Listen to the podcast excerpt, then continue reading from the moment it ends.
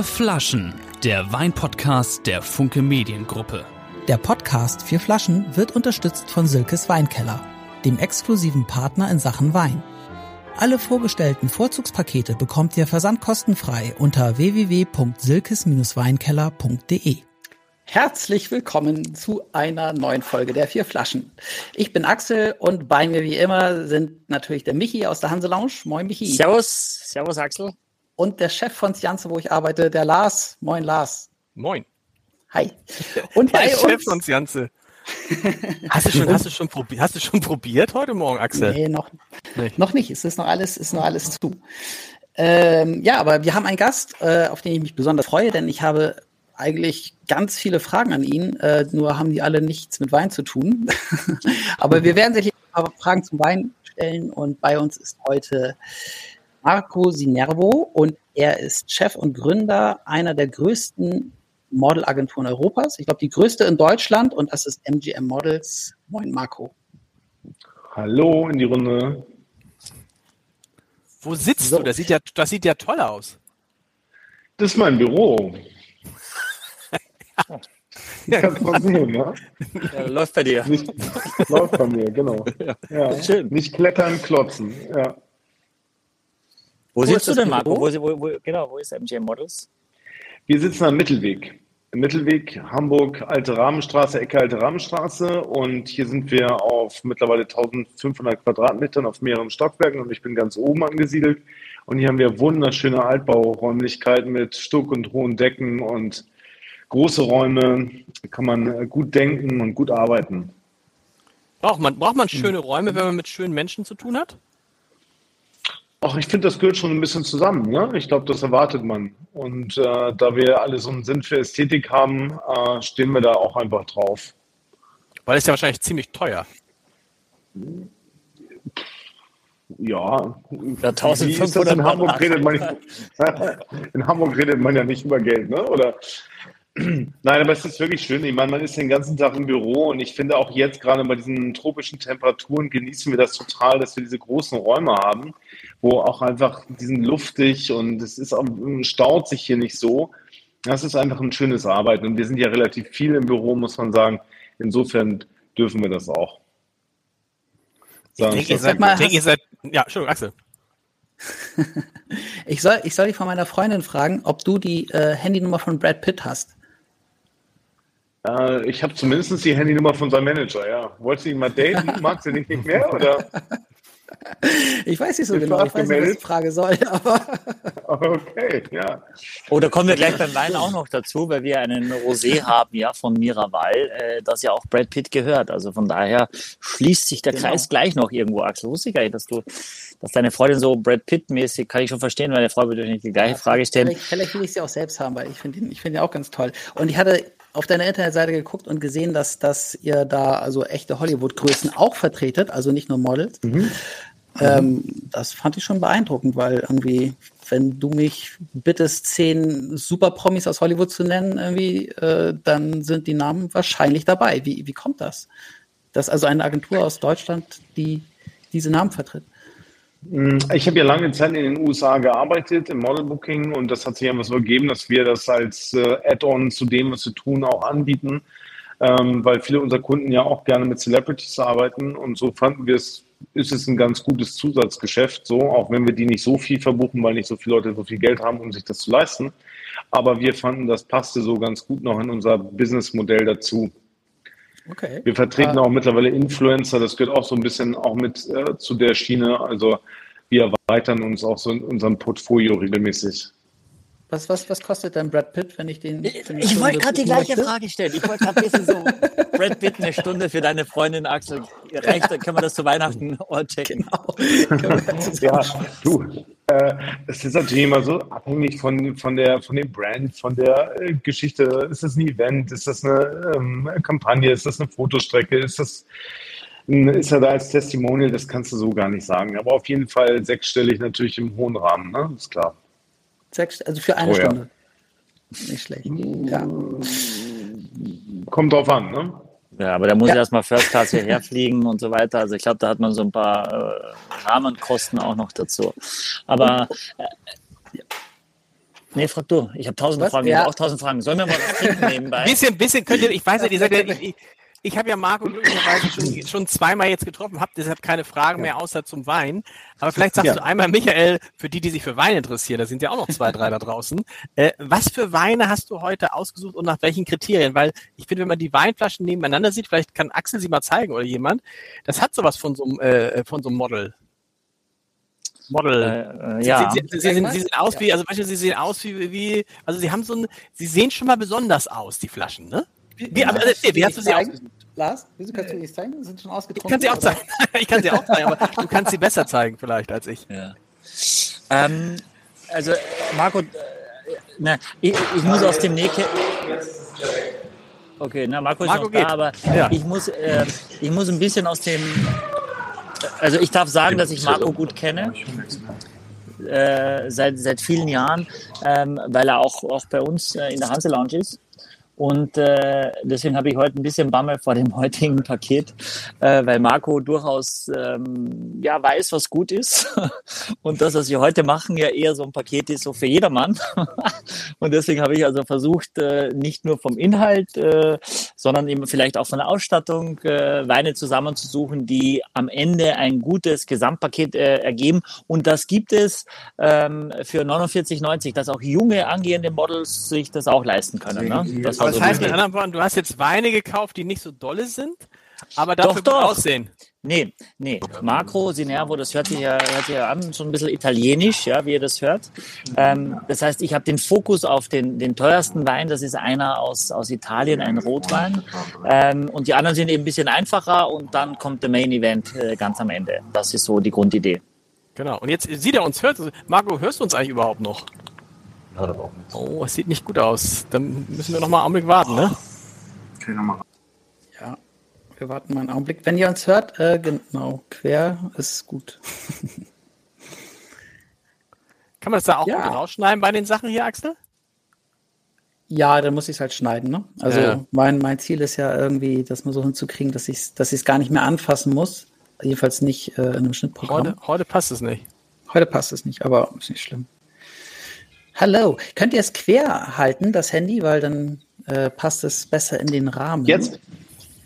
Hört, hallo, hört ihr uns? Ich bin wieder da. Ja, super. Ja. Äh, kann, kannst du das Handy querstellen, das, dann passt es besser in ja. den Rahmen, sonst ist das so ein kleiner Schlitz. Ja, super, alles klar. Mhm. Okay.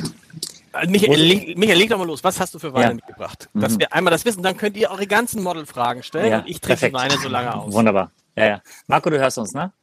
Ich höre euch, super. Hm? Ja, perfekt, super. Ja, das heutige Paket zusammenzustellen ist gar nicht so einfach, weil ich kenne Marco auch schon seit vielen Jahren und ich sage mal so, er hat doch einen sehr, sehr guten Geschmack und auch einen, wenn ich das sagen darf, doch recht verwöhnten Geschmack. Und wenn wir jetzt die Weine, die Marco so richtig zum Strahlen bringen, hier einschenken würden, dann hat selbst unser Partner Silke so nicht ganz so viele Sachen im Sortiment. Deswegen habe ich gedacht, okay, wie gehst du es an? Du, du setzt, den, setzt den Fokus auf einen Marco Sinervo, das hört sich natürlich auch schon so ein bisschen italienisch an, auf einen tollen ja. italienischen Rotwein. Und die anderen Sachen, die, die, die sind gut, auf jeden Fall. Die haben was mit, mit dem Glamour und Flair wie der, der, der Studio, der quasi über Brad Pitt kommt. Das war auch meine Idee. Und dann gibt es das, einen Prosecco zum Start. Ich glaube, wir hatten noch nie einen Prosecco. Äh, der sieht auch noch schick aus. Also ich wollte auch fürs ästhetische Auge was. Ich hoffe, dass Marco da irgendwie durchkommt. Und das Tolle ist aber, es ist ein Podcast auch für junge, angehende Models, äh, weil das Paket kostet nur 49,90. Also äh, ich bin sehr, selber sehr gespannt, wie ihr das findet. Mit dem Prosecco würden wir anfangen. Ich finde, der sieht schon so wahnsinnig schick aus. Und wenn ich so schöne Flaschen sehe, so ein bisschen in dem so, so, so Kroko-mäßig, soll so ein bisschen die Perlen äh, widerspiegeln, auch schon an der Flasche perfor perforiert. Ähm, da habe ich das Gefühl, dass äh, die Flasche oft gut aussieht, aber der Inhalt äh, nicht ganz äh, mithalten kann. Das werden wir jetzt gleich gemeinsam äh, überprüfen.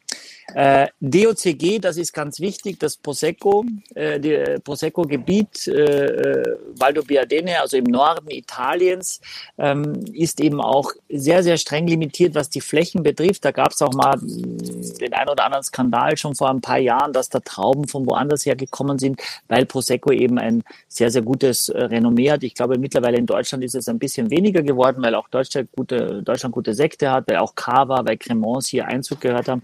Aber ein guter Prosecco oder ein Franciacorta nochmal die Stufe drüber. Das sind also wirklich Champagner-like äh, Schaumweine kann man an so einem sonnigen Tag, wie er heute ist, auf jeden Fall schon mal machen. Es ist der Bepin de Eto Prosecco, äh, sogar mit Jahrgang. Das seht ihr hinten 2021 eingedruckt, also relativ ein frischer Spumante. Sag mal nochmal, erklär uns nochmal kurz Unterschied Prosecco Sekt und Spumante heißt was? Na, Spumante heißt tatsächlich, dass äh, die Kohlensäure nicht zwingend über natürliche Vergärung reingekommen ist, sondern auch äh, mit einem Drucksverfahren die Kohlensäure dazu gekommen ist. Das heißt, man braucht in Deutschland keine Sechssteuer, man spart sich schon mal ein Euro irgendwas. In den meisten Ländern ist das ja schon wieder aufgelöst.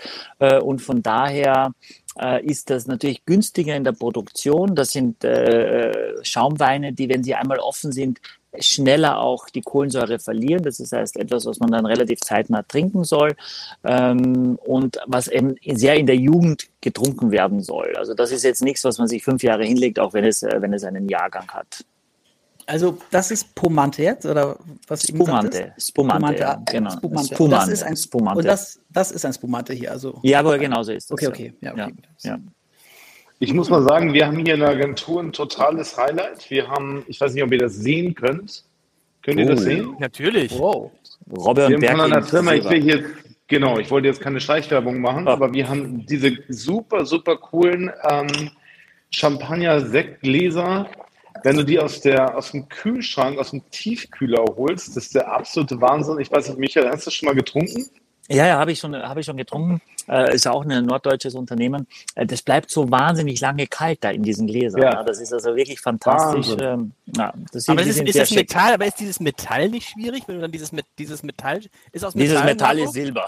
dieses Metall ist Silber. Okay, okay dieses, ja. aber Silber und hat das nicht so, hat das nicht irgendwie so ein, so, also Nee, so einen sitzigen Geschmack? Geschmack. Nee, nee, habe ich auch gedacht. Nee, hat es nicht, gar nicht. Und es ist total toll, das hält wirklich ganz lange kühl. Und es ist ein so anderer Geschmack. Ich äh, habe das ja bei euch in den vorherigen Sendungen mal mitbekommen, dass ihr auch mal auf das Thema Gläser eingegangen seid und, und aus welchem Glas trinke ich welchen Wein und so weiter. Also ich bin süchtig danach. Das ist total toll äh, aus diesem Robbe Berking Silberkelch zu trinken. Das ist zwar ein bisschen zickig so, aber super. Aber der, also, der ist versilbert, der ist nicht aus purem Silber, oder? Nein, der ist versilbert, genau. Also okay, ist, denn, okay, ist, denn okay. ist denn Prosecco so, dass, also früher, früher, du hast ja auch ein Buch geschrieben über das Model-Business und da schreibst du, dass man früher irgendwie praktisch im Champagner gebadet hat, die Zeiten sind vorbei. Ist jetzt Prosecco so ein, wenn man mit Models anstößt, ist das Prosecco, was trinkt, was trinkt man in der in der Branche. Wahrscheinlich trinkt man ja vor allen Dingen gar nichts, ne?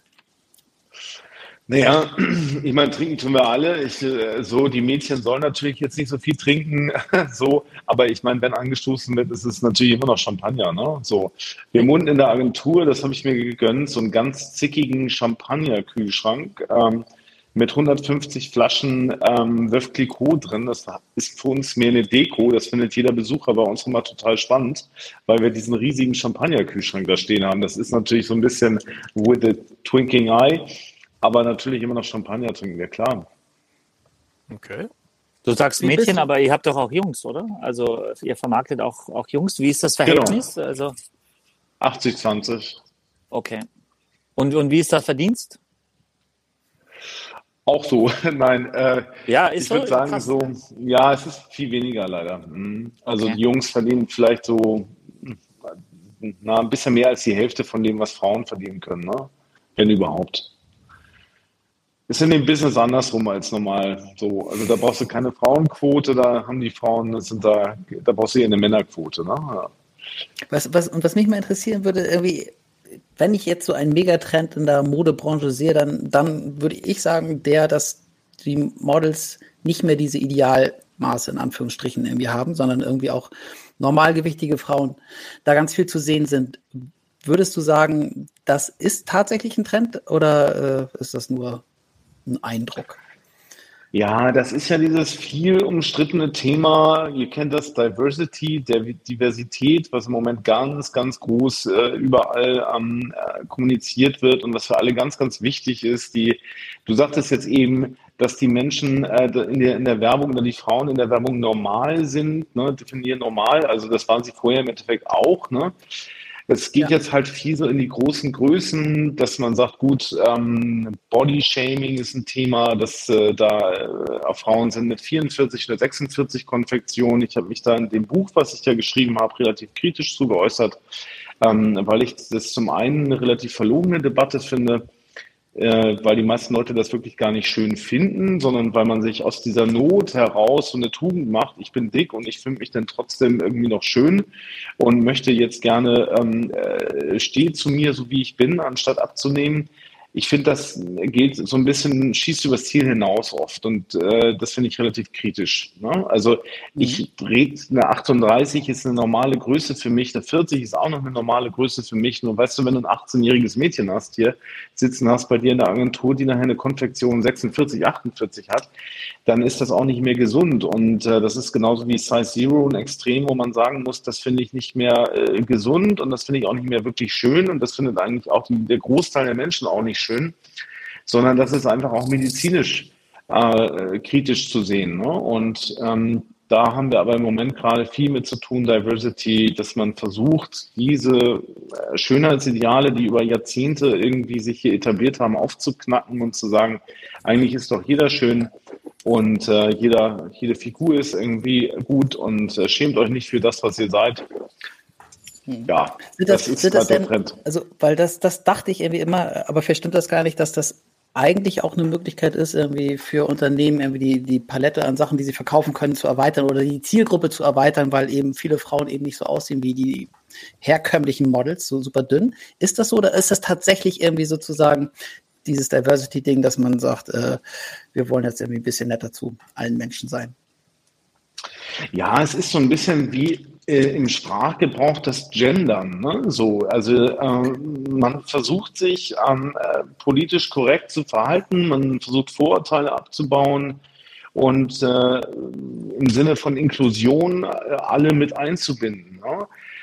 Was daran nachher wirklich wahr ist und wie es in der Realität aussieht, erleben wir hier als Modelagentur, natürlich auch. Und ich meine, es werden immer noch nach wie vor die klassischen Models gebucht. Also da hat sich ja nicht viel verändert jetzt. Ne? Also der, der Run ist doch dann eher wieder auf die klassische Schönheit. Und dies, ich finde diese Debatte, die führe ich ja auch seit Jahrzehnten mit Leuten, ähm, was ist eigentlich schön und warum ist ein Model ein Model? Die muss ja schon doof sein und die sieht ja nur gut aus und so. Meistens ist es Neid-Thema, was dabei ist.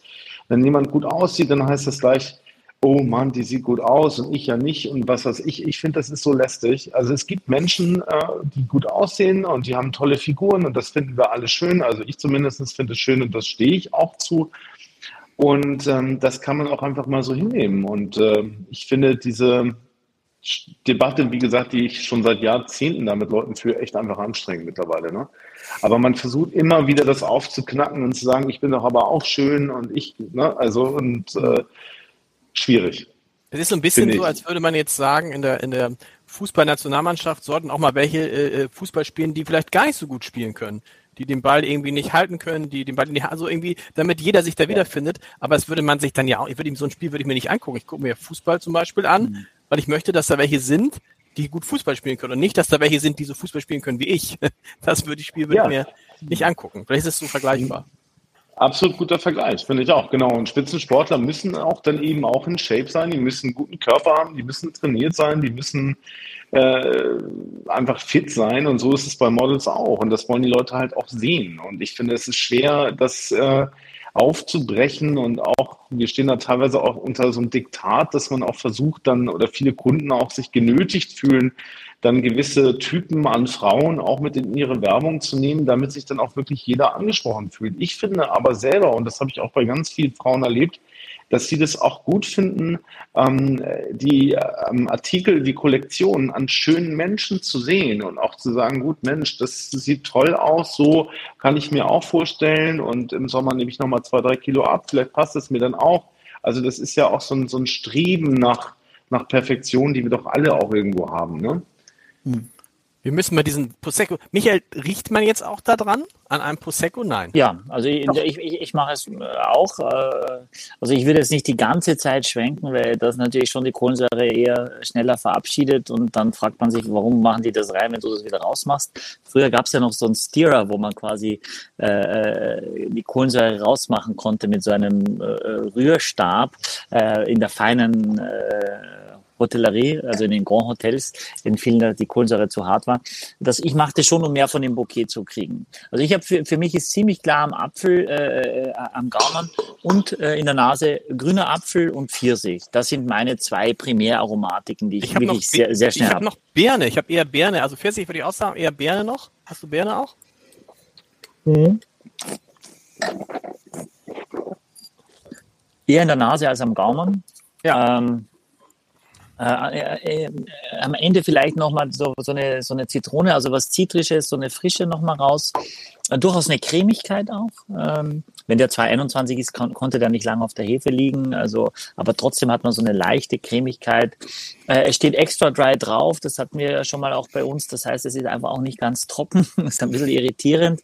Äh, das merkt man auch. Ähm, aber die Säure ist trotzdem eigentlich ganz angenehm. Da spielt der Jahrgang 21 in Europa so ein bisschen mit rein einfach etwas säurelastiger ist und von daher ähm, kostet, el, kostet, 11 Euro, kostet 11,90 Euro. Sind unterschiedliche Rebsorten. Im Prosecco mhm. sind, glaube ich, 14 verschiedene Rebsorten erlaubt.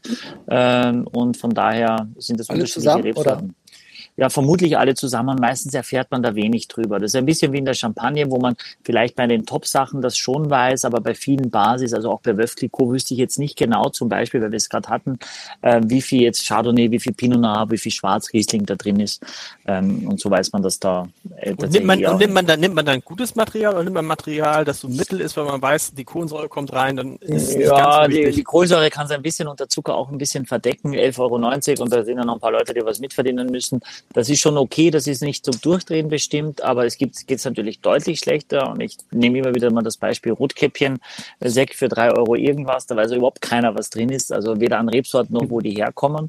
Ähm, äh, und dann verdienen auch noch 17 Leute mit. Also weißt du, dass die am Ende das, das, das Produkt selber, also der, die, der, der, der Wein, das günstigste ist an der ganzen Geschichte. Also da ist die Flasche und das Etikett und so weiter, der Kork dann immer teurer als das Produkt selber. Und das finde ich dann grenzwertig.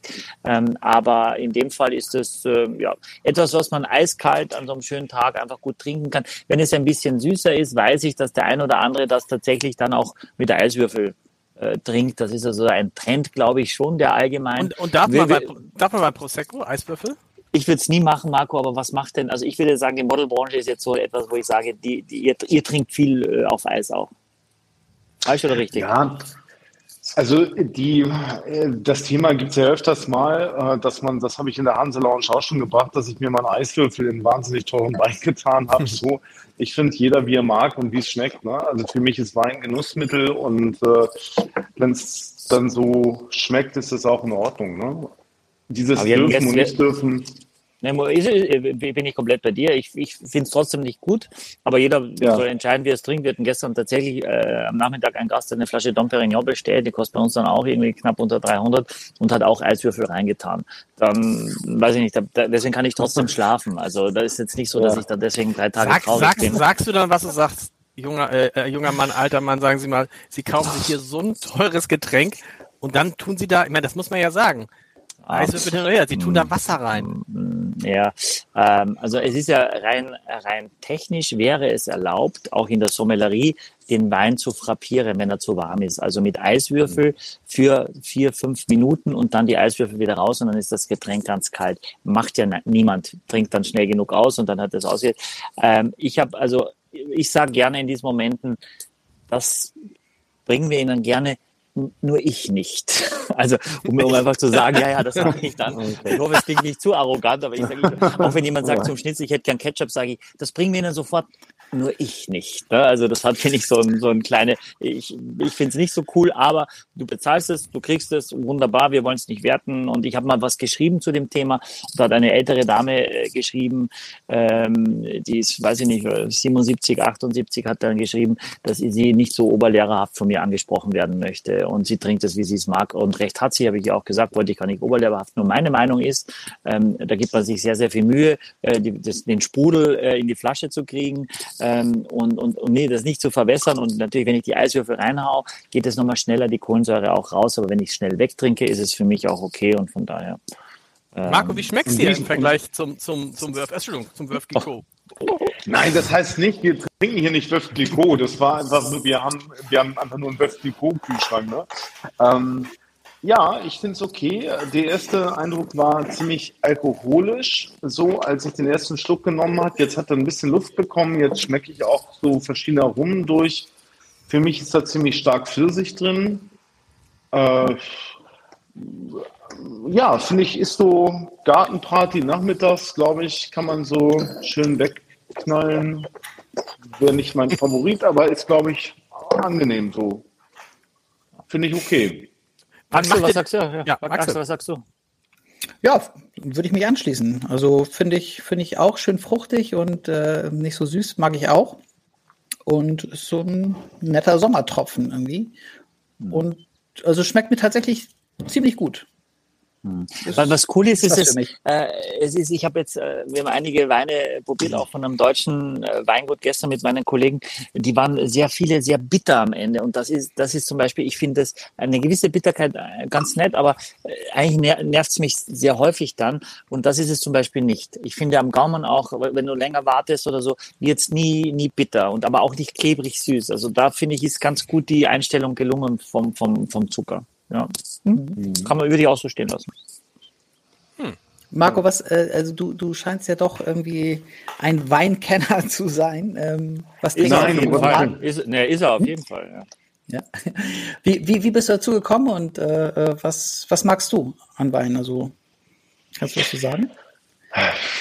Ja, also mit Wein, ich habe eine gewisse Faszination für Wein. Ich bin nicht vinophil, wenn man das mal so, so sagen kann. Also ich habe Freunde, die sind völlig weinverrückt und sind auf, in, die interessiert das Thema mehr als mich. Ne? Also die sammeln Weine, die können unterschiedliche Jahrgänge rausschmecken und so weiter. Für mich ist Wein einfach ein unglaublich ähm, schönes Genussthema. Ich gehe gerne zum Beispiel in die Hanse Lounge ähm, und setze mich auf die Terrasse und lasse mir einfach von, von Michael oder von einem seiner guten Kollegen da eine Weinempfehlung geben und äh, genieße das einfach. Also ich trinke gerne viele unterschiedliche Weine, kann mir auch nicht immer alles merken, habe zu Hause natürlich meine Favoriten äh, an Wein, Champagner und ähm, die ich jetzt so über die Jahr Jahre jetzt als gut empfunden habe für mich. Aber ich übertreibe das Thema nicht, würde ich nicht sagen. Also ich kann jetzt sagen, dass ich jetzt ein Weinexpert bin. Ne? Also das, das mhm. nicht. Ähm, so, so weit, so tief gehe ich da auch nicht rein. Aber Michael ist jemand, der kann. Was, was steht bei dir im Kühlschrank? Also was, was hast du als gut befunden für dich? Ja, ich habe jetzt ein, äh, was habe ich jetzt im Kühlschrank? Ich habe einen Ruinard Rosé, den mag ich gerne als Champagner einfach. Ne? So, der, ähm, der ist eigentlich immer so. Und äh, dann äh, steht, was ist noch in meinem Kühlschrank? Äh, Cevaro, Cevaro della Sala, das ist ein italienischer Wein von Antinori. Den, das ist momentan gerade unser Hauswein, sage ich mal. Den trinken wir eigentlich fast jeden Tag. Der hat einen sehr speziellen Geschmack, sehr mineralisch. Michael, wirst ihn kennen. Mhm. Äh, der ist, den mag ich im Moment gerne. Das kann auch nächste Woche wieder umschlagen. Was ist da noch drin? Ähm, dann ist da noch ein sehr äh, schöner französischer Sancerre, den ich geschenkt bekommen habe. Den muss ich ausprobieren. Das war so aktuell gerade. Ein Papier. Ja, Sancerre ist ein gutes Stichwort, wenn ich den Ball aufgreifen darf. Äh, Rebsorte Sauvignon Blanc von der Loire. Und wir haben jetzt auch einen Sauvignon Blanc, der heißt ungeschliffen. Ich habe also ein bisschen eigentlich an ungeschminkt gedacht und habe versucht, damit Marco in diese Modelbranche reinzugreifen. Ja, super. Äh, du weißt ja, ich habe zwei Töchter, die sind 13 und 15. Ähm, wenn, wenn jetzt Leute dir Bilder schicken, ich meine, gibt es überhaupt noch Bilder ohne Filter? Also sieht jemand aus, der bei dir dann live vor dir steht, noch so wie dieses Bild, das die Leute dir schicken? Erkennst du diese Menschen überhaupt noch? Also erkennt man die noch? Ja, also klar, wir haben natürlich immer noch Leute, die ganz normale Bilder schicken. Ähm, äh, wir kriegen mittlerweile 700, 800 Bewerbungen im Monat. Das ist absurd, viel. Da ist natürlich wirklich alles dabei. Ähm, aber du hast recht, die meisten Leute fangen an zu retuschieren. Das gehört heute mit dazu. Ne? Die, die retuschieren an sich selber rum und sehen dann in Live nicht so aus. Das ist ja ziemlich lästig manchmal. Ne? Wenn die dann vorbeikommen und du siehst sie dann hier und denkst, okay, das warst jetzt aber nicht du auf dem Foto oder warum machst du das? Ne? So. Aber das gehört einfach mit dazu, dass wir alle versuchen, an unseren Fotos äh, zu retuschieren und zu arbeiten. Aber werden die nicht auch retuschiert, wenn die gemacht werden? Also von den Profis, die werden auch hinterher sehen, die machen die auch ganz anders aus als, als in, in echt, oder? Dachte ich. Ja, früher war die hohe Kunst der Fotografie, das alles so einzufangen. Da haben natürlich Haare Make-up-Leute eine ganz wichtige Rolle gespielt. Und äh, heute gibt es die jungen Fotografen, äh, die fangen an, super, super viel Retouching zu machen. Der Trend ist aber natürlich auch nicht äh, wirklich da mehr, weil das auch unecht aussieht. Du siehst dann oft, da sind sogar mit Photoshop sogar die Haut so geglättet, dass du da keine Pore mehr siehst. Wir finden es nicht so cool. Ähm, viele Leute sehen das vielleicht auch einfach gar nicht, weiß ich nicht. Also unter den jungen Fotografen ist das Trend, dass du viel retuschierst an deinen Bildern. Aber es ist eben für mich auch nicht so der künstlerische Anspruch dabei. Ein gutes Foto mache ich ja eigentlich so, äh, dass ich den Menschen so treffe, wie er aussieht. Und Haare Make-up gehört natürlich in unserem Business dazu, dass ich das Licht gut setzen kann und so weiter. Und nicht, dass ich nachher dann mit Photoshop alles ähm, glatt schruppe und äh, das ganze Foto verändere. Also ein bisschen wie der Wein, Michael. Der ist ja auch ungeschliffen. Wir hatten schon mal aus dieser Reihe was. Ja, ne? genau. So, und das sind, das sind besondere Weine, weil was? Weil die hinten steht drauf, reduktiv ausgebaut, was kein mhm. Mensch versteht. Was heißt das? Mhm. Na, reduktiv heißt eigentlich, dass man versucht, möglichst keinen Sauerstoff äh, dazu äh, kommen zu lassen in der Weinproduktion. Also in dem Fall haben die sogar auch äh, verwenden die Trockeneis. Das hatten wir bei unserem Riedel-Podcast auch, den Sauvignon von Eric Manz, der macht das auch. Also er haut das Trocken, äh, Trockeneis drauf, dann nachdem die Weine, nachdem die Weine angepresst werden, noch auf der Maische hat er das Trockeneis drauf, damit da eben überhaupt kein Sauerstoff raufkommen kann, damit diese sehr grasigen, grünen, frischen Sauvignon Blanc Töne erhalten bleibt und damit es keinen Austausch mit der Luft gibt, sondern es wirklich nur, nur für sich bleibt. Das sind zwei Schwestern, die, äh, Doppelstück Schwestern, ähm, Julia und Marie Wasem, also ich wollte auch zwei Frauen in dieser, in dieser Sendung, wo es ja auch um Frauen oder viel um 80 Prozent quasi um, um, um Frauen geht, äh, die das machen. Ähm, diese, diese ungeschliffen Variante, möglichst schonende äh, Gär, Gärprozess, langsames Anpressen, dann kommt das Trockeneis drauf, kein Holz, möglichst wenig Schwefel, ähm, und auch dadurch auch relativ wenig Alkohol, äh, dem Jahrgang geschuldet, aber auch der, der Vorgehensweise, das auch relativ früh zu ernten, äh, damit man eben dieses sehr, sehr, der Wein ist ja, wenn du da reinriechst, ja sehr laut äh, aromatisch, ne? sehr, sehr fruchtig, ähm, eigentlich eher so fast schon der Neuseeland-Style Sauvignon Blanc, ähm, also wirklich holter die Polter in der Nase und hat auch nur 12 Prozent Alkohol. Aber dann ist dieser ungeschliffen also das ist eine Serie, das ist, heißt nicht, das kommt von einem Winzer, weil der, den Riesling, den wir hatten, glaube ich, vor ein paar Folgen, das waren die Weber-Brüder, ne? Ja, genau so ist das, genau. Also in dem Fall, glaube ich, steht ungeschliffen für eine, für, für ein Label, das mit unterschiedlichen Winzern befüllt wird. Genau, völlig richtig.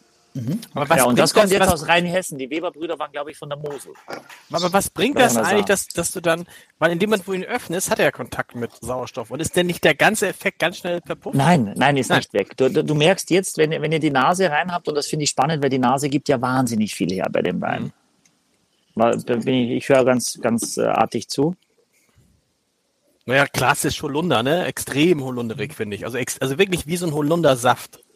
Holunder, Holunder Stachelbeere auch für Sauvignon mhm. Blanc aus Neuseeland eigentlich der, der Gang und Gäbe Klassiker. Also auch eine, auch eine Sommerwiese einfach. Ne? Also da kommt ja so viel, so viel raus aus dem Glas. Aber auch ein bisschen würzig, finde ich. Kann das sein? Ein bisschen pfeffrig, finde ich. Ja, kräutrig fast, ne? Ja. Also die, die, die, fast so eine kräutrige Würze, das kombiniert, was Marco sagt, mit der Sommerwiese, äh, Wiesenkräuter, das würde ich schon auf jeden Fall sagen. Auch dieses, dieses würzig, ähm, Ähm, ich habe auch so, so ein bisschen rote Früchte auch, vielleicht auch ein bisschen Litschi, also so eine leichte Exotik. Ich finde, der Wein ist dann aber sehr angenehm trocken, fühlt er sich an am Gaumen. Ja, äh, und auch äh, du merkst dann, dass der auch nicht viel Alkohol hat. Also der ist äh, relativ schnell auch weg dann. Ne? Und äh, aber das ist ja hätte ja ein Sommerwein eigentlich an sich, dass du den, dass du mehr davon trinken kannst und nicht gleich äh, das quasi in den Kopf steigt. Du hast eben gesagt, das liegt auch am Jahrgang. Meinst du, ist es cremig? Finde ich total. Also normalerweise schmecke ich das immer nicht, aber entweder habe ich so viel Sabber im Mund oder Oder hm. es ist wahnsinnig cremig. Also ich finde, vom Mundgefühl her ist es sehr, ja, cremig. Also ich finde, er hat was auch eine, einen sauren Abgang, ja. wenn man das mal so sagen kann. Er schmeckt fast säuerlich, mhm. aber ich mag das. Also ich hätte jetzt normalerweise vom ersten Geruch gesagt, nee, ist nicht meins. Aber jetzt so nach zwei, drei Gläsern finde ich so für den Sommer ist das ein schöner Wein. Sehr, zwei, drei Gläser. Hast, wann hast du denn die zwei, drei Gläser schon getrunken, Marco? Wenn wir uns unterhalten, hat Marco die Flasche schon Schlucken, wieder. Entschuldigung. Nein, nein, nein. nein. ich kann das beweisen. Du ist noch hier so. Ja, nee. Aber ich finde auch, er ist ex also extrem, er ist extrem, also fast schon so, so Ahoi-Brause, so wie man so, ein, so oder so einen sauren Weingummi isst oder so. Weißt du, ist schon sehr mhm. sauer. Ja, also Säure sollte, es ist was Erfrischendes, ja, was Belebendes. Eigentlich ist es, wenn es richtig warm ist, äh, willst du was mit Säure haben, richtig eiskalt, nicht zu viel Zucker, was dich ja erfrischt und wach macht. Und das ist dieser mhm. Wein. Und du siehst auch, ob der Jugend, äh, sieht man tatsächlich, wenn du die Flasche einschenkst, ein bisschen diese Kohlensäure, die ja bewusst äh, dazugefügt wird. Äh, also ein bisschen natürliche Kohlensäure entsteht beim Weinprozess, aber teilweise wird auch bewusst Kohlensäure dazugefügt, um, dieses frische Gefühl noch mehr äh, leben zu lassen. Ähm, und das sieht, das sieht man richtig an der Flasche, wie es so ein bisschen schäumt quasi. Äh, das heißt, das ist auch wiederum ein Wein, ähm, den man in den ersten zwei Jahren äh, trinken sollte. Das wird, glaube ich, nicht wahnsinnig viel besser. Lebt von der Frische, wenn die weg ist, ist sehr schnell langweilig. Äh, aber dafür, genau dafür ist es gemacht, kostet 11,90 Euro. Glaube ich, kann eiskalt sein und äh, ja, geht, auch als, geht auch als Aperitif? finde ich sehr gut als Aperitif, mhm. finde ich gut zu, zu so Ceviche oder so, also mehr roher Fisch, äh, der ruhig auch ein bisschen ähm, äh, Zwiebeln, also etwas, was intensiver ist, weil der Wein kann das durchaus ab, äh, Chili und so weiter, eine gewisse Schärfe. Äh, auch das Essen kann so eine leichte ähm, Süße auch haben wegen der Säure des Weines, also so süß-sauer quasi äh, asiatisch, glaube ich, passt da auch sehr gut dazu. Ähm, ja, also und ich glaube, auch wenn du blind äh, äh, fünf internationale Sauvignon Blancs hinsetzt, kommst du schwer drauf, dass es aus Deutschland ist, weil diese Aromatik äh, durch, durch äh, vor allem auch durch dieses Trockeneis bewusst so wahnsinnig diese Frische äh, äh, zum Zenit zu bringen, die macht dadurch einen sehr, sehr internationalen Stil. Wobei es gibt ja auch keinen deutschen Sauvignon Blanc Stil, weil Deutschland eigentlich nicht für Sauvignon Blanc steht. Hm. Was Und muss ich denn sagen, Michael? Entschuldigung. Nee, Marco, mach, mach. Was muss ich denn sagen, wenn ich so einen Wein bestellen möchte? Jetzt kommt der Sommelier oder der Kellner zu mir. Was sage ich dann? Also ich, ist das fruchtig? Ich möchte einen ganz fruchtigen Wein oder? Ja, also ich würde sagen, ich hätte gern so einen richtig knackig, grasigen, frischen Sauvignon Blanc mit, mit wirklich nicht so viel Alkohol. Das würde ich mhm. knackig und grasig. Also ich würde auch dieses grasig, das habe ich ein bisschen, es ist diese grüne Paprika auch wieder, die habt ihr vorne auf der Zunge. Ähm, aber also knackig, grasig, Sauvignon Blanc, einen richtig frischen, der kann ruhig ein bisschen Säure, einen Säurezug haben, das würde ich sagen. Und dann müsste er mit sowas um die Ecke kommen. Ich würde mit sowas um die Ecke kommen. Mhm. Ganz cool. Und sag mal, diese Cremigkeit, äh, die, die ich hier so. Die habe ich gar nicht so, Axel, ehrlicherweise. Nee, weil ich habe auch das eher was, was diese, Säure, diese Säure am Ende. Und du kannst eigentlich beides schwer haben. Also wenn du die Säure hast, so kannst du eigentlich die Cremigkeit nicht haben. Die Cremigkeit ah, kommt, ja, die Cremigkeit kommt eigentlich von dem Hefelager äh, und, und, und cremig und Säure, Säure ist sehr, sehr unharmonisch.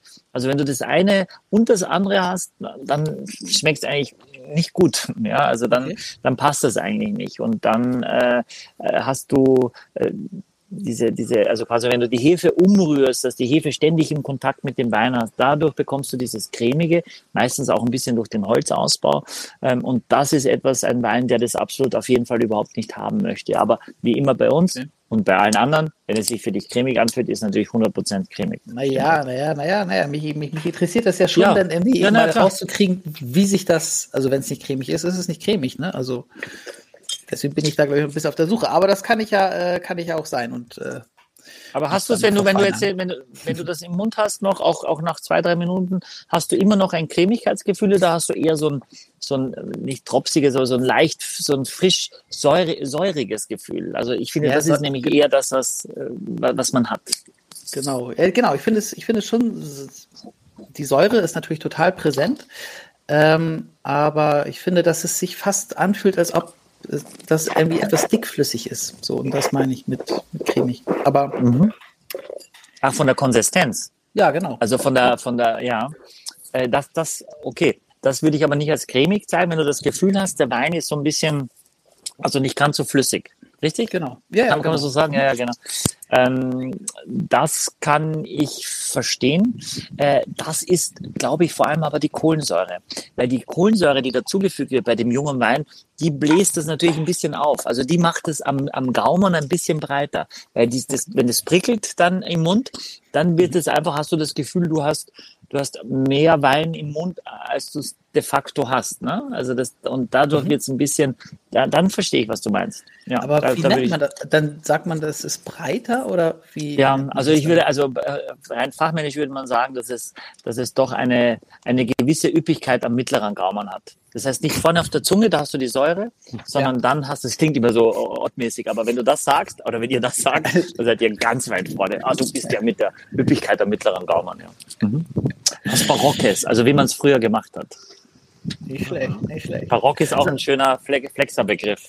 Dass barock. es mir zu barock heißt, boah, äh, zu viel Holz, äh, äh, zu viel, zu, also wie man das früher gemacht hat, quasi, aber wie man heute die Weine eh nicht mehr mag. Das ist dann zu, oder mollig, man sagt auch mollig vielleicht, das sagt man in der Modelbranche nicht so, aber da, das ist natürlich netter als Fett. Ne? Also ja. äh, beim, beim, äh, beim Wein meine ich jetzt, Entschuldigung, jetzt komme ich Korpulent, noch hin. Ja, ja, okay. Korpulent. Aber Sag das mal, sagt Marco, nicht. Wenn ihr so viele Bewerbungen kriegt, ne? Ja. guckst dir ein Foto an und sagst so, das ist es? Oder also hast du irgendwie so einen Blick oder wie, wie wählt ihr aus? Ja, äh, klar, also den musst du haben, sonst äh, werden wir wahrscheinlich so erfolgreich, wie wir sind. Du siehst das sofort, klar. Ne? Wir laden dann die Leute ein, wenn wir jemanden gut finden, was nicht so oft vorkommt. Und dann merkst du das auch, dann kommt die ganze, die Live-Performance dazu, der ganze Habitus, das Charisma, ähm, die Personality, die da so mitschwingt. Ne? Und dann ähm, anhand des Gesprächs dann entscheiden wir dann, ob sie der oder sie aufgenommen wird. Und kannst du sagen, was das, was das ist? Also kannst du das irgendwie beschreiben? Was ist das, was du dann siehst? Also ist das ein Blick oder eine Keckheit oder irgendwie, dass es was Besonderes hat oder eine Perfektion? Keckheit ist auch gut, ja. Nee, also ich finde, es ist immer die, der, das, ähm, äh, das Gesicht oder äh, ist halt für mich äh, Symmetrie. Also eine schöne Symmetrie im Gesicht macht dich fotogen. Ne? Also, dass einfach dein Gesichtsschnitt symmetrisch ist, äh, dass die ähm, alles, äh, sag mal, in einer, in einer guten, äh, in einem guten Zusammenhang zueinander steht, ne? dass du eine gerade Augenpartie hast und so. Das ist Pflichtprogramm, weil sonst bist du eben nicht fotogen. Ähm, das andere ist, ähm, die Personality ist, glaube ich, so, äh, wie kann man das beschreiben? Ich meine, wir alle finden Menschen charmant, sympathisch, ihr kennt das, jemand kommt irgendwo rein und du guckst hin und sagst, Mensch, die vers versprühen so eine gewisse gute, gute Vibes, eine gute Energy, die haben ein schönes Lachen, die sind fröhlich, die haben gelöste Gesichtszüge, sowas ist es dann. Ne? Also es hat viel auch mit Sympathie auch zu tun. Okay. Aber kann man sich das leisten? Gibt es sowas wie professionelle Sympathie? Ja, ich denke mal, was ist professionelle Sympathie? Ich glaube, es ist. Weil du kannst ja nicht sagen, oh, der ist mir, also du sagst als Mensch, der Axel ist mir total sympathisch. Ne? Das heißt ja, ja aber nicht automatisch, ja. ja, vielleicht schon. Mir das auch, nicht auch, Das heißt ja nicht automatisch, dass er jetzt äh, dadurch auch ein Supermodel, wahrscheinlich Axel schon, äh, aber, äh, aber grundsätzlich. Genau, aber naja, wenn er jetzt so ein schüchterner Trauerklos wäre und da sitzen würde und den Mund nicht aufkriegen würde, dann wäre er natürlich auch für uns auch nicht mehr so sympathisch. Ne? Also ich mhm. meine, du hast ja wirklich was sehr Sympathisches, du siehst gut aus, du lachst viel, das sieht man ja auch, hast eine positive Ausstrahlung. Wenn du jetzt ganz, äh, ja, wie gesagt, so ein Trauerklos wäre, der den Mund nicht aufkriegt, dann würden wir dich auch nicht mehr nett finden. Ne? So. Okay, aber sag mal, äh, wenn du jetzt einen von uns vermarkten müsstest, ja. wen würdest du nehmen? Michael als, Michael als Wäschemodel. als, als was? Nein. Michael als Wäschemodel? Unterwäschemodel. Ja, nein. Ja, ich, ich glaube auch, dass Michi da irgendwie äh, also auf jetzt, weiß ich nicht, aber nee, du hast sowas, du hast sowas mit der, mit, der, mit der Brille und so, du hast so Top. Ja. Ich habe auch die ganze Zeit habe ich so dieses Top Gun Feeling bei dir heute. Ja, ja genau. Jetzt, wo Top Gun im Kino läuft, dann gibt es oh, Top Gun Feeling. Oh, übrigens, für, für alle, die mal wieder ins Kino gehen wollen und die Top Gun gesehen haben, ey, der, der zweite Teil ist der Oberhammer, wirklich. Ja. Nach, jetzt nach Corona endlich mal wieder ein richtig geiler Kinofilm. Man muss natürlich ein gespaltenes Verhältnis zu seiner Ethik haben, um in Kriegszeiten so einen Film zu sehen. Aber Wollte ich gerade sagen. Geil. Ja, okay. Also, Danke für den aber, Tipp. Aber ich bin, ich habe die Überleitung zum Glamour äh, und zum Schauspiel und zum Film, nämlich mit dem Studio M, Studio bei Miraval ähm, aus der Provence. Auf den bin ich äh, gespannt. Genau. Äh, von Brad Pitt. Äh, das kennt ihr. Wir hatten schon den Miraval, den, den quasi Hauptwein. Ähm, der große Unterschied auch jetzt rein von der Qualität, das interessiert die allermeisten Menschen aber überhaupt nicht, steht aber hinten drauf Mediterranee Indication Géographique Protégée. Das heißt, das ist jetzt nicht zwingend nur Provence, Côte de Provence DOC. Wirklich, das ist einfach nochmal deutlich teurer, die, die, die reine Provence und auch sehr, sehr limitiert mit einer irrsinnigen Nachfrage. Studio M kann also quasi aus weiteren Regionen aus, aus Frankreich auch kommen. Das steht quasi auch drauf. Ist im Prinzip aber von der Rebsortenzusammensetzung das, was klassisch in den Rosés aus der Provence ist. Tinsault, Grenache, die, die roten Rebsorten und auch äh, Roll, also der Fermentino, äh, der eben in der Provence Roll heißt, also auch Weißwein, der da, der, äh, der dort wächst. Und sie haben eben äh, zusammen mit der Familie, ähm, die auch das Chateauneuf du Pape äh, sehr äh, Perrin. Äh, ja, genau, Perrin, mit der Familie Perrin, die machen, machen diesen Wein und auch der Studio kostet 11,90 wie die anderen zwei Weine davor, ist quasi da, das Entry-Level in die Miraval-Familie. Und äh, ja, ich glaube, das wird auch wirklich in der, in der Provence, äh, da an der Côte d'Azur und so weiter, überall massiv getrunken. Das hast du schon gesehen, oder auch, äh, Marco, bestimmt, Studio? Ja, ich war neulich gerade witzigerweise in ähm, äh, Saint-Tropez und da gab es den äh, den großen Bruder aus so Magnum-Flaschen. Ich weiß gar nicht, wie der heißt. Ich glaube, der heißt nur Miraval, ne? Auch als der heißt nur Miraval, ja. Genau, mhm. ja. Genau. Sieht auch ähnlich aus, Und die Flasche, so bauchig. Super gut. Also ähm, war richtig toll. So aus so großen Magnum-Flaschen, schön kalt, äh, ganz toll. Und den kenne ich jetzt noch nicht. Was ich aber auch mal sagen muss, ich finde den auch optisch sehr ansprechend. Ich finde das Logo cool. Weine sehen ja oft so altmodisch und schnörkelig aus. Und ich finde, der hat was richtig Cooles, Modernes aufgeräumt ist, den finde ich auch sehr schick. Ja, von also finde ich ehrlicherweise auch. Unter anderem schon fast das doppelte Miraval. Ja, also ja. Der, der große Bruder. Und äh, dadurch muss es natürlich ein, muss es einen Qualitätsunterschied geben. Und der eine Qualitätsunterschied ist schon, dass die Trauben bei Miraval wirklich aus der Côte de Provence kommen und hier eben ein bisschen weitläufig. Aber am Ende, wen interessiert es denn wirklich? Woher genau die Trauben kommen? Hauptsache das Produkt ist gut. Ähm, ich finde, er hat noch mehr Frische. Er hat auf jeden Fall überhaupt kein Holz. Dadurch eine gewisse Leichtigkeit. Äh, die Farbe, finde ich, ist wahnsinnig elegant. Ich weiß nicht, ob man das so sehen kann, aber wirklich ein ganz zartes Lachsrosa, wirklich ganz fein. Äh, das zeigt ja auch, dass das, oder weil ja auch ein Weißwein drin ist, quasi. Da sind zwei, zwei Rotweintrauben und ein Weißwein äh, da. Und dadurch ist es also bewusst auch sehr, sehr hell gehalten. Auch mit der durchsichtigen Flasche. Licht ist ja immer das Schlimmste für den Wein. Ne? Also Licht ist schlimmer als Temperaturunterschiede beim Lagern und so weiter. Licht killt. Ne? Und deswegen ist zum Beispiel Röderer Kristall, einer der wenigen äh, hochwertigen Champagner, die in einer weißen Flasche gefüllt werden, immer in einer orangen Folie, um das Licht eben wegzuhalten. Mhm. Äh, deswegen solltet ihr auch das nicht einfach auf der Fensterbank stehen lassen über drei Monate, bevor ihr es dann in den Kühlschrank packt, um es dann austrinkt, sondern das ist wirklich wichtig bei diesen weißen Flaschen immer, dass ihr sie dunkeln oder im Karton oder im Kühlschrank ist es ja auch dunkel, ähm, eben lagert, weil, der, weil Licht eben echt sehr, sehr schädlich ist, die UV-Strahlen, das tatsächlich auch, auch den, Weingeschmack auch verändern. Also ich habe schon mal genascht, ich finde den richtig gut.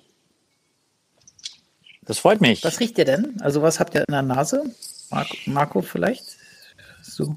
Also ich finde, ich habe ihn jetzt ja schon probiert. Ich, ich fand ihn etwas salzig. Ne? Äh, kann das sein, dass der äh, so einen etwas salzigen Geschmack hat?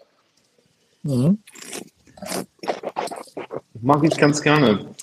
Ja, die Nase ist ja, wenn wir mit der Nase anfangen, äh, ganz vorne in der Nase habe ich eher wirklich, äh, erinnere ich mich an so ein Himbeerwassereis. Also es ist wirklich für mich mhm. diese, diese, diese Himbeere, vielleicht auch ein bisschen die Erdbeere. Aber auch, und auch vorne auf der Zunge hast du diese richtig kitschige Himbeere, ne, die du also, ja. äh, ich sage mal, jetzt, weil es so warm ist, bei diesem Wassereis, gab es immer bei uns früher, wo ich denke so, hat nie eine Himbeere gesehen, das Eis bestimmt. Äh, aber genauso so schmeckt das ein bisschen. Und dann habe ich auch, äh, auch eine, eine, eine Zitrone wieder, keine Limette, was sehr, sehr leicht ist. Es fühlt sich sehr leicht an. Äh, die Säure ist sehr angenehm, nicht zu viel Säure. Und auch ich habe hinten doch so eine leichte kleine Salzigkeit, weil es wieder ein bisschen zusammenrinnt da am hinteren Gaumen, was eigentlich sehr schön ist, weil dadurch hat man das Gefühl, ich stelle das Glas hin und nimm es gleich wieder in die Hand und nimm gleich den nächsten Schluck. Ja, so gut. Ja, es ist so ein, auch zitrisch, finde ich ihn auch. Ähm, ja, und mit dieser, mit diesem leichten Salz, mit dieser Salznote kommt bei mir einfach so die Assoziation auf, ich bin am Meer. So, da passt der auch für mich hin. Ne? Ich bin am Meer und trinke meinen schönen Roséwein und ich bin, bin wirklich begeistert, muss man echt sagen. Auch für den Preis finde ich den richtig gut. Oh, begeistert sogar. Der, der Topwein kommt ja überhaupt noch her. Da freue ich mich. Äh, ja, nice. Ja, Finde ich auch schön. Also ich, wär, ich bin mir sicher, wir hatten den Miraval schon mal und da fanden wir das nicht so toll. Ich weiß nicht, ich glaube, das war in der Sendung mit der Schriftstellerin, die in der Provence auch äh, stattfindet. Sophie Bonnet. Sophie Bonnet, großer Fan von ihr. Mhm. Ähm, mhm. Und da mochten wir den nicht so. Und ich finde das heute präsentiert, finde ich eigentlich auch wirklich, wirklich sehr anständig. Wir hatten doch aus der Provence auch äh, die eine Winzerin, die auch diesen ja, Gin und Mirabeau war das. Mirabeau. Genie, ja. Genie Kronk, äh, genau. Kronk, genau. Ja. genau. Mhm. Wie findet ja. ihr den denn? Wie gefällt er euch? Ich, also ich finde ihn finde den gar nicht schlecht. Also ich, ich hatte jetzt befürchtet, dass mir der nicht schmeckt, weil äh, genau diesen Mirabeau, das war mir alles zu trocken. So, und den, der hier ist natürlich auch trocken, aber irgendwie hat er durch diese Fruchtigkeit irgendwie was anderes. Also nochmal irgendwie so eine Form von, von, von Süße oder Lieblichkeit, die mir da ganz gut gefällt und nicht nur staubtrocken ist. Und äh, eine Frage habe ich, kann es sein, dass da auch so, so eine Note von Waldmeister oder irgendwas drin ist? Oder? Ja, hab, hab, ja, nee. Äh, fast in der Nase mehr als im Mund hatte ich den ja. Waldmeister. Äh, Habe ich mir auch kurz gedacht. Sehr gut, wow. Krass. Wow. Mhm. wow. Axel, ich sehe nicht noch gut Digga, aus. Doch noch was, riecht auch, doch noch was riecht, ja, Digga. Digga. äh, die, äh, die äh, Marco, äh, die Models, du warst auch bei uns ja schon in diesen Booking-Wochen und so weiter, das, da waren ja, da waren nicht so viele Deutsche, da waren sehr viele internationale. Wo kommen denn vor allem die, die Models her bei dir? Also ich habe für mich einfach persönlich Südamerika entdeckt. Ähm, ich habe früher äh, viel mit Russland gearbeitet, was jetzt ja sowieso nicht mehr gehen würde, aber was sich auch irgendwann einfach ausgelaufen hat. Äh, Südamerika ist für mich ein ganz wahnsinnig spannender Markt. Die ähm, Mädchen, die daherkommen, die haben noch Biss und Power, also die wollen noch richtig Model werden auch und die haben auch richtig Lust auf eine Karriere. Und es gibt halt eben alle äh, unterschiedlichen äh, Typen, die man sich so vorstellen kann. Also ich habe ganz tolle blonde Mädchen aus Amazonien, wo man ähm, denkt, das könnten auch Skandinavierinnen sein. Und ich habe also bis richtig ganz dunkle Hauttypen äh, alles dabei. Und ich bin viel da unten unterwegs. Ich bin viel in Venezuela, in Kolumbien, in, in, in äh, Brasil, in Chile und ich äh, finde da eben immer ganz tolle Models. Das ist natürlich auch immer so eine Geschmackssache oder so eine Typfrage. Ne? Hier in Deutschland äh, ist bei uns jetzt ein bisschen weniger gut die, ähm, äh, so das Ergebnis, was wir hier so finden, auch was unser Scout so finden. Es liegt auch oft daran, dass die Mädchen hier jetzt nicht vielleicht unbedingt noch alle so diesen Modeltraum haben, die können halt auch studieren und wir sind natürlich in einer absoluten Wohlstandsgesellschaft ähm, und haben also alle Optionen für sich und haben oft auch gar nicht mehr so die Disziplin wirklich auf dieses Modeling. Ne? Insofern bin ich in Südamerika ziemlich viel unterwegs, aber ich bin auch in den Staaten, äh, mach, mach da auch viel und ähm, ja, wir haben viele internationale Models mittlerweile. Hm. Ist, das, ist das eigentlich so das, also triffst du Leute auf der Straße oder siehst Leute auf der Straße und sagst, äh, wow, das, das ist es und sprichst du die dann an oder deine Scouts? Läuft das so? Ja, genau. Ja, so genau. Wo sollen denn unsere Hörer vor allem rumlaufen? Also wo, wo sind denn gute Hier, Orte? Wo, ja, also, ab, ab, Immer mittig rauf und runter, rauf Genau. und runter. Ja. Da kommt Genau. er, da kommt er. Achtung, Also ja. dann sagen die, ich bin, ich bin Model Scout, ich bringe dich ganz groß raus, oder? Also ja, ich mein, habe zeigen, vier Models zeigen Scouts, die arbeiten. Vogel? Nö, also ähm, Nee? manchmal sind sie so ein bisschen skeptisch. Also ich habe vier Model Scouts und der erfolgreichste eigentlich von allen, es ist so ein kleiner Rockstar. Der sieht aus wie ein Gangster. Als der sich damals bei mir vorgestellt hat, habe ich gedacht, nee, ich glaube, das wird nichts, weil der hat auch so einen leichten Assi-Slang drauf. Aber der kriegt, also das ist wie so ein Trüffelschwein. Ne? Der findet wirklich die besten Models und ähm, ja, macht da auch echte Verrenkungen. Ne? Neulich ist er hinter so einem HVV-Bus hinterher gefahren mit seinem Smart, hat dann an der, der ab, sie abgepasst, als sie gerade am Aussteigen war, hat sie sich dann noch geschnappt. So, der ist sehr erfolgreich. Die anderen, die sind immer ein bisschen äh, ja, moderater, vorsichtiger, die haben noch so eine, so eine leichte Hemmschwelle da. Aber ich glaube, so im Großen und Ganzen freuen sich die Menschen natürlich auch, wenn die jetzt angesprochen werden von uns. Und äh, ja, da gibt es eigentlich. aber woran merkt man denn, dass es jetzt irgendwie nicht irgendein Typ ist, der dich anlabern will, sondern dass es wirklich, da ist ja nicht so ein, so ein, so ein staatlich geprüften Ausweis oder so. Wie, das heißt, der sagt, ich bin und dann gibt er dir eine Adresse und dann musst du da erstmal anrufen oder wie geht das? Da, weil da, da kann, ich kann jetzt auch sagen, ich bin hier der große Scout von MGM, komm mal mit, wir machen mal Fotos. Ja, nicht, dass du das jetzt anfängst, Lars. Ne? Nee. äh, nee, also die haben natürlich Visitenkarten und äh, mit den Visitenkarten können sie sich ja praktisch ausweisen und dann können die Leute auch auf die Website, die gehen sich das erstmal in Ruhe angucken und sich dann melden. Also so ist es in der Regel eigentlich auch gedacht. Ne? Die gucken erstmal auf der Webseite sich das an. Vielen ist jetzt unser Name natürlich schon geläufig und die kennen die Agentur und ähm, da geht das, die haben dann weniger Probleme damit. Ja, also eigentlich in der Regel gibt es da keine, keine großartigen Themen, dass Leute da Angst haben, äh, sich vorzustellen. Und wie arrogant sind denn eigentlich dann so, so to- ganz tolle Models, so Supermodels und so weiter? Oder, und was sind auch Namen, die du schon, oder die, die ihr rausgebracht habt, die ihr groß gemacht habt, die ihr quasi entdeckt habt im Supermarkt, am Flohmarkt, am, keine Ahnung was, so, dass das man immer mal hört, dass Im HVV-Bus. Im HVV-Bus. Im HVV-Bus, ja, genau. Aber also ähm, die richtigen Supermodels sind nicht arrogant. Ne? Also nicht die, die ich kenne und nicht die, die ich gemanagt habe. Und das ist es über jetzt äh, 25 Jahre waren das schon viele, viele, viele Mädchen. Also das ist, glaube ich, immer und überall im Leben, dass die ganz großen Player nicht arrogant sind. Ne? Also das sind dann eher so die, die es immer versuchen, so, aber nicht wirklich, nichts wirklich auf die Kette kriegen. Ganz große Namen von mir sind jetzt Kate Upton. Also Kate Upton ist ähm, in der Liste der zehn bestverdienendsten Models. Ähm, Chrissy Teigen auch. Also ich habe zwei Models, die da drin sind.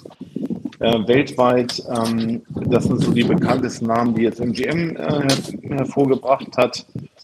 So, und über den Lauf der Zeit habe ich halt viele Supermodels begleitet, ob das Eva Herzigova war. Ich war eine Weile für Naomi Campbell zuständig. Also ich habe da schon einige große Namen gemanagt, ne? als Angestellter dann damals noch auch. Ne?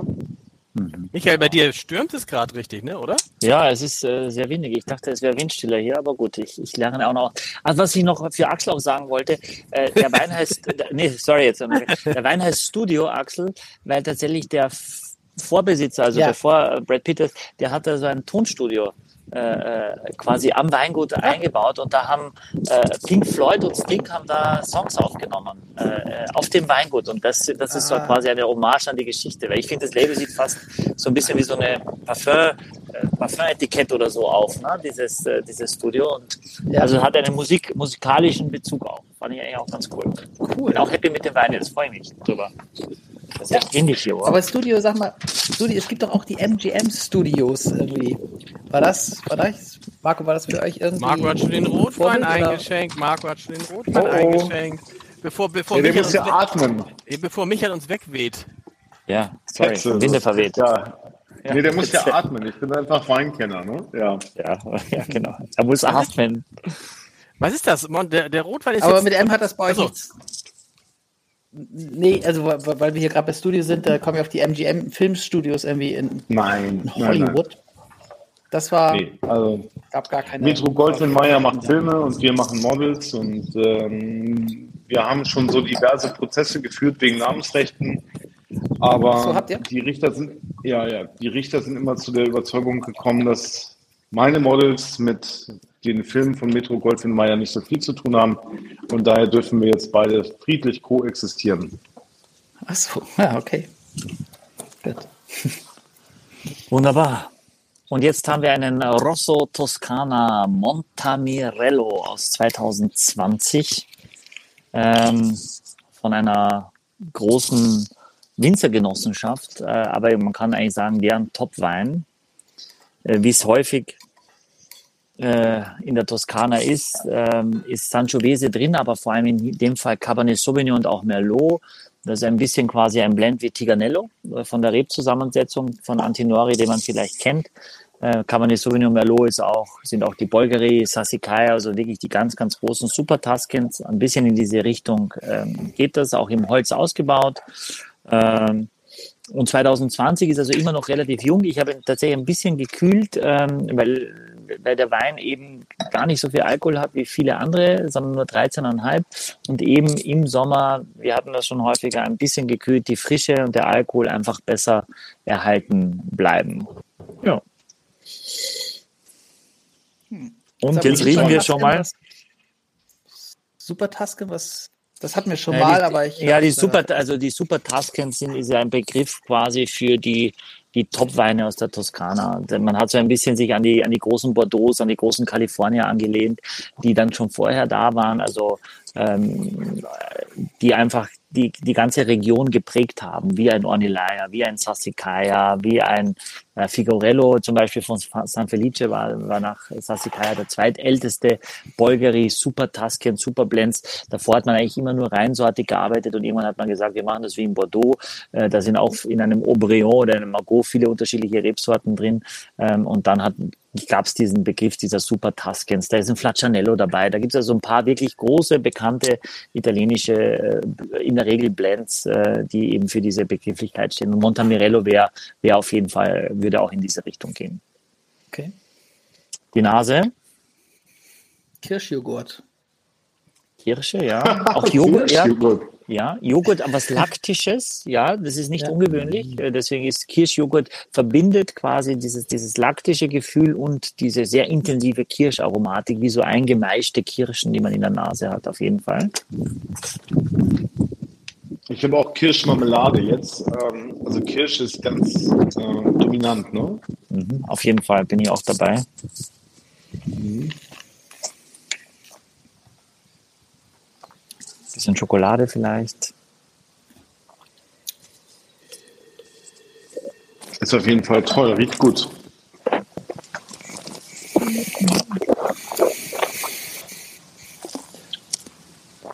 Was ich dann am Gaumen mag, ist, dass links und rechts jetzt gleich ein bisschen ernster wird äh, und nicht, nicht, nicht dann nach Kirschmarmelade auch schmeckt, sondern du merkst gleich, oh, okay, da, da kommt gleich also ein bisschen Kraft, ein bisschen kommt das Holz raus. Die Kirsche hast du am Ende auch wieder, auch diese eingemeischte, saftige, dunkle Kirsche. Äh, ein bisschen die Vanille hat man, es ist sehr saftig, ja. Es wirkt äh, äh, gar nicht, gar nicht tanninig, also gar nicht viel Bitterstoffe, finde ich. Ich habe so eine leichte Marzi, so ein leichtes Marzipan auch äh, am Gaumen. Marzipan ist es, genau, das stimmt. Mhm. Toll, ich finde ihn super.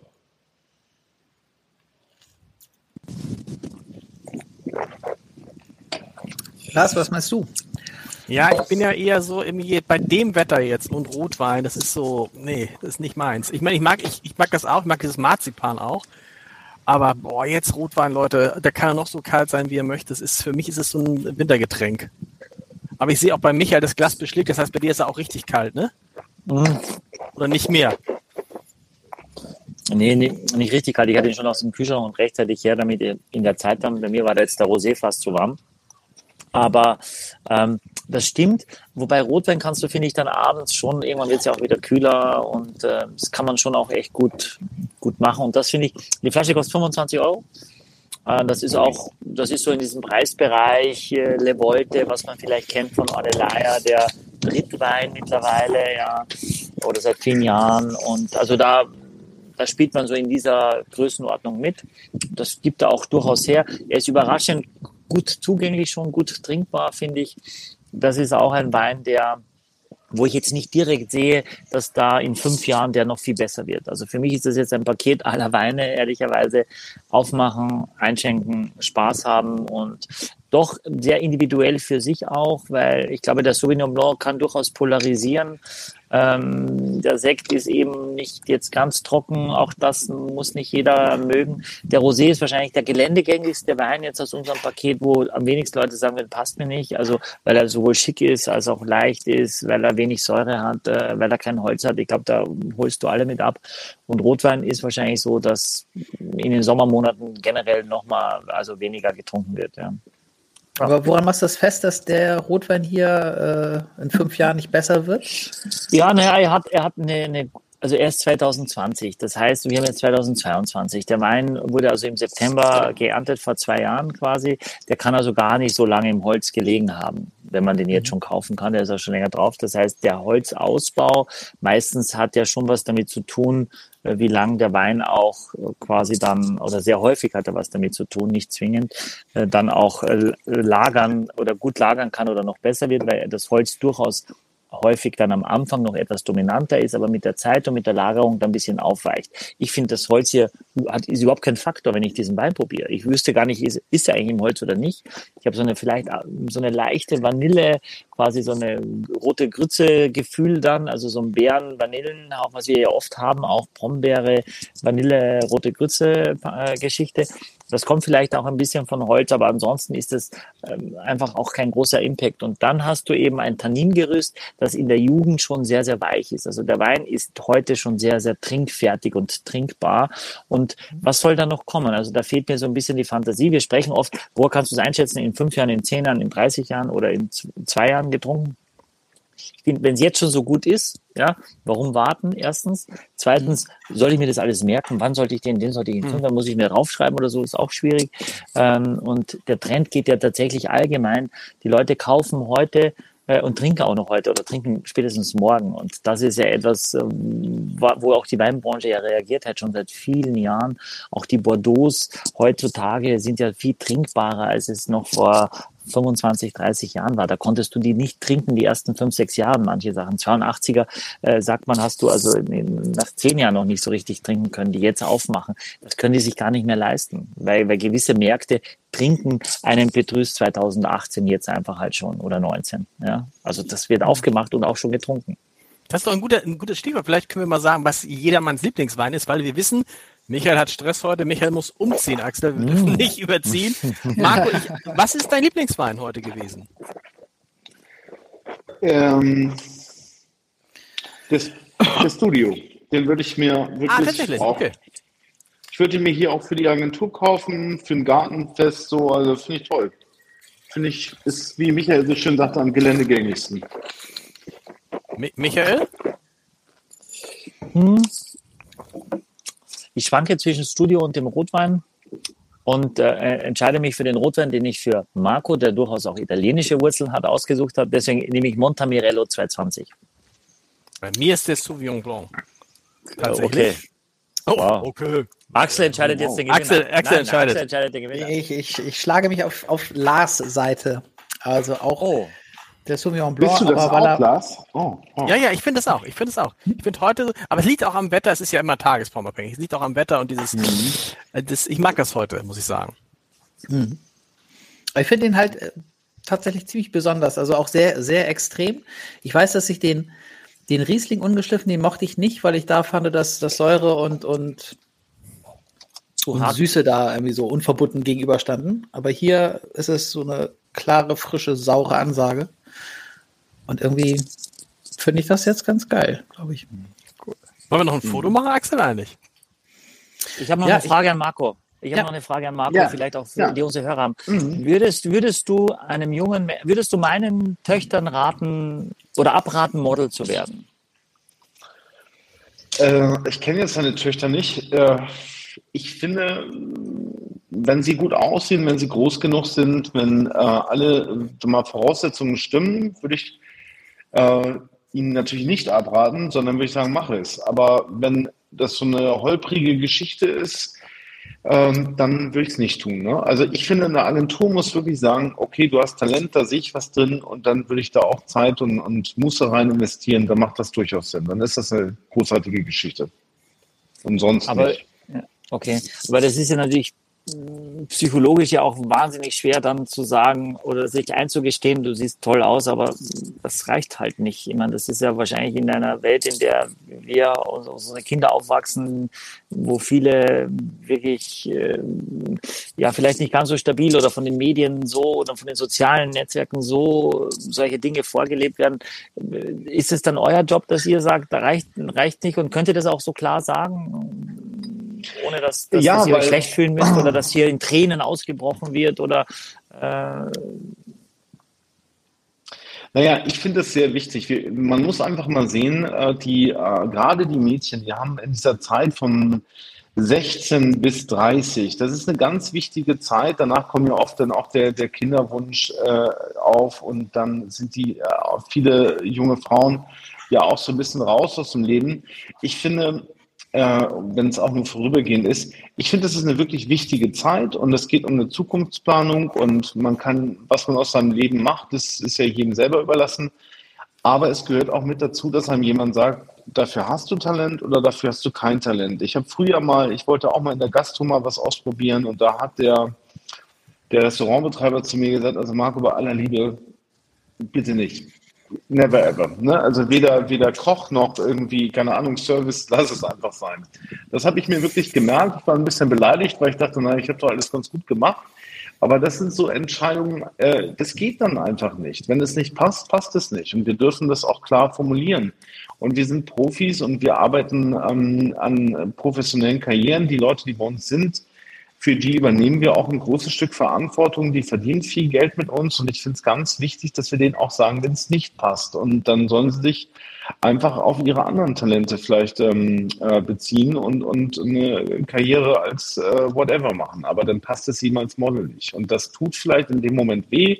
Das muss man aber auch ähm, verarbeiten können für sich. So sehe ich das heute. Ich finde es viel schlimmer, als wenn man jemanden einfach so durchzieht, der gar keinen äh, Mehrwert davon hat. Ne? Cool. Haben wir schon das Foto gemacht, Axel, oder nicht? Ähm, ich habe eins gemacht, aber vielleicht sollten Cool. wir eins mit Weingläser machen. Mit Weingläsern. Marco, vielen Dank. Michael, viel Spaß Ja, beim danke Umzug. euch. Axel, Ja, viel danke. Spaß im Mittelweg. Weißt du, wo das ist, Axel, ne? Mittelweg weiß ich, ja, da war früher, da, war da nicht die Milchstraße oder so früher?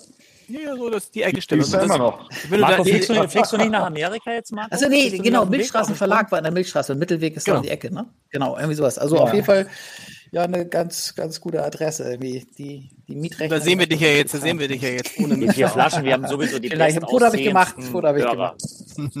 Super. Ja, nicht das. Du kannst dann auch direkt mal reinkommen, wenn du willst. Ja. am, am, am, am Champagner, am, am Champagner-Kühlschrank rechts ab.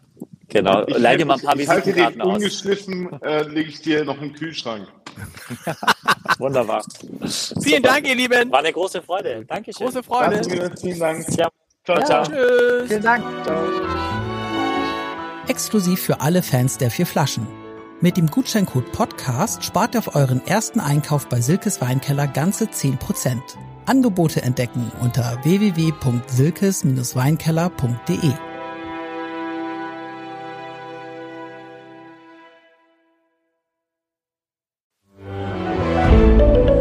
Ein Podcast von Funke.